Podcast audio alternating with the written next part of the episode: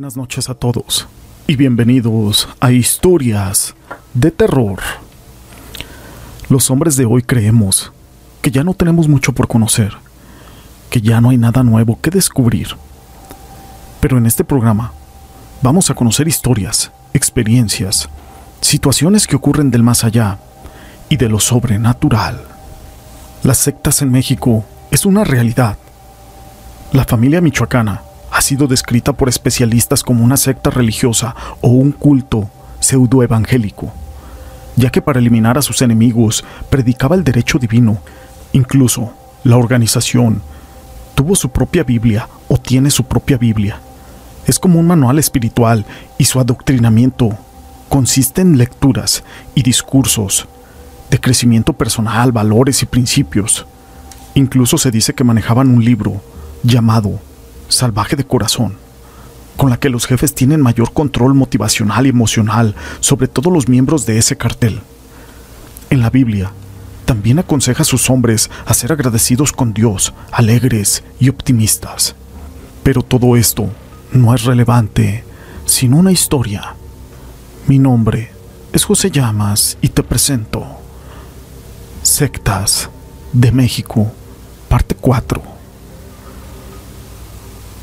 En uno de los párrafos de ese libro se lee, por eso te pido que hagas el esfuerzo de aprender al máximo. Comprométete en tu vida, en el mayor de los mandamientos y empieza a amar a todos, sin hacer preferencias, y trata a la gente como te gustaría que te traten a ti. Nunca desprecies a nadie. 30 de junio del 2018. Dicen que Nazario Moreno, fundador de la familia michoacana, Murió dos veces, pero en la zona de Tierra Caliente en Michoacán corre la leyenda de que fueron tres antes de la definitiva. A un niño, a los siete años, mientras jugaba en el río, se resbaló y cayó al agua. Se golpeó la cabeza con una piedra. Del agua lo sacaron totalmente inconsciente y morado, ya medio infladito. Eso dice la historia. Sobre su pecho comenzaron a caer los golpes que intentaban revivirlo, mientras su madre rezaba por un milagro que le devolviera a su hijo, Chayo. El niño por fin despertó, confundido y vomitando agua. Desde entonces, la mamá pensó que su hijo había nacido favorito de Dios. Eso según las historias que corren de boca en boca. Y pruebas se tuvo de eso. A los pocos años, cuando su hijo Chayo era apenas un adolescente, en un partido de fútbol. Le rompieron la cabeza. Algunas personas dicen que el accidente ocurrió jugando. Otros que fue una de tantas batallas campales en las que se involucraba el Chayo desde niño. Por su fractura craneal, tuvieron que colocarle una placa en la cabeza. Después de eso, no fue el mismo. Su leyenda cuenta que desde entonces comenzó a escuchar voces que creyó divinas. Hasta aquí Nazario Moreno había muerto ya dos veces y resucitado. Volvió a morir dos veces más. Se dice que en un operativo, para su detención de acuerdo con las autoridades, viajaba sobre una mula cuando atacó a marinos y militares que repelieron aquel ataque y lo mataron. Esta vez había que mostrar su cuerpo, porque antes del 2010 las autoridades ya habían presumido que el loco estaba muerto abatido en un ataque cuando en realidad estaba escondido. A este singular cuerpo del narcotraficante le bastaron 40 años de vida y muertes para convertirse en un santo antes de morir. Incluso le construyeron una capilla en el poblado de Holanda, Apatzingán. Era un tipo raro. Sin duda el Chayo es uno de los narcotraficantes más extraños y violentos del catálogo nacional mexicano. Lo mismo meditaba que asesinaba, torturaba, en algunas ocasiones llegó a cercenarle la cabeza. Y decía que era por justicia divina, o así se justificaban los mensajes que quedaban junto a sus víctimas. También obligaba a sus iniciados a cometer actos de canibalismo, según testimonios que ofrecieron en su momento las autoridades federales.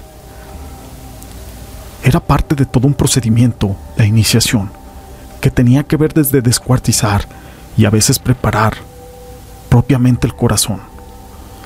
dijo el entonces comisionado para la seguridad de Michoacán, Alfredo Castillo. Les llamaban cenas. Eran ritos convocados por las noches en algún lugar seguro para la organización. Todo estaba lleno de misticismo y esoterismo. Era un predicador y narcotraficante. Hasta escribió un libro con sus pensamientos y su filosofía, y lo llamó Pensamientos. Se repartió como una Biblia entre todos sus sicarios y traficantes, los cuales eran obligados a seguir sus mandamientos o preceptos de su líder. Nazario Moreno, nacido el 8 de marzo de 1970, lo llamaron desde niño el loco.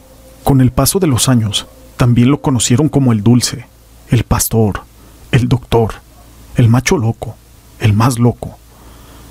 Todos esos apodos eran para la misma persona, a pesar de que escribió libros. El Chayo nunca fue a la escuela. Era pobre. Eran muchos, para ser exactos, dos hermanos a cargo de su madre, así que aprendió por su cuenta. Se dice que para aprender a leer y escribir, usaba las historietas de Calimán de ese personaje que vestía de blanco y usaba una túnica en la cabeza y que tenía poderes mentales. De ahí tomó la idea de que no había nada más poderoso que la paciencia y la mente humana. Así que él cultivaba las dos cosas, el poder mental con los animales y la meditación en un cerro de húngaro, cercano a Patzingán. Él platicaba que de los animales bastaba con decir lo que él quería que hicieran, y eso lo hacía Dice que se acercaba alrededor de unos tres o cuatro metros y que le ordenaba mentalmente que se me acercara, y de inmediato me obedecían por la fuerza de mi mente o por interés. Eso narra en su libro, cuya distribución fue prohibida por el ejército a los 16 años y luego de trabajar pelando cebollas, tirando basura y en los plantíos de melón. El Chayo emigró a Estados Unidos. Allá se hizo traficante, primero como vendedor de marihuana después de metanfetaminas. También comenzó a consumir drogas y se volvió alcohólico. Regresó a Patzingán a cultivar su propia hierba para distribuirla en varios estados del país. Después, vendió coches de Estados Unidos que ingresaban a México de manera ilegal y se hizo todo un hombre de negocios. Lo mismo con los limones y sombreros, drogas, taxis. Para ese entonces, Chayo ya había cometido su primer asesinato durante una borrachera. Se hizo un hombre de armas y al mismo tiempo ingresó a Alcohólicos Anónimos para limpiarse de cristal y de alcohol. Y a partir de ahí comenzaría a predicar su palabra. Rico, violento, inmoral, aún así va sumando adeptos por todo el estado y los llama la familia michoacana. Un cártel que asume más como un grupo de protectores de Michoacán que se dedicaban a atacar y a sacar del Estado, en aquel entonces a los Zetas, con sus mismos métodos de intimidación y violencia. Al igual que los Zetas, la familia y sus herederos hacen uso frecuente de mensajes en vallas publicitarias para comunicarse con todo el público. Después de haber sido abatido el Chayo, salió Servando Gómez Latuta.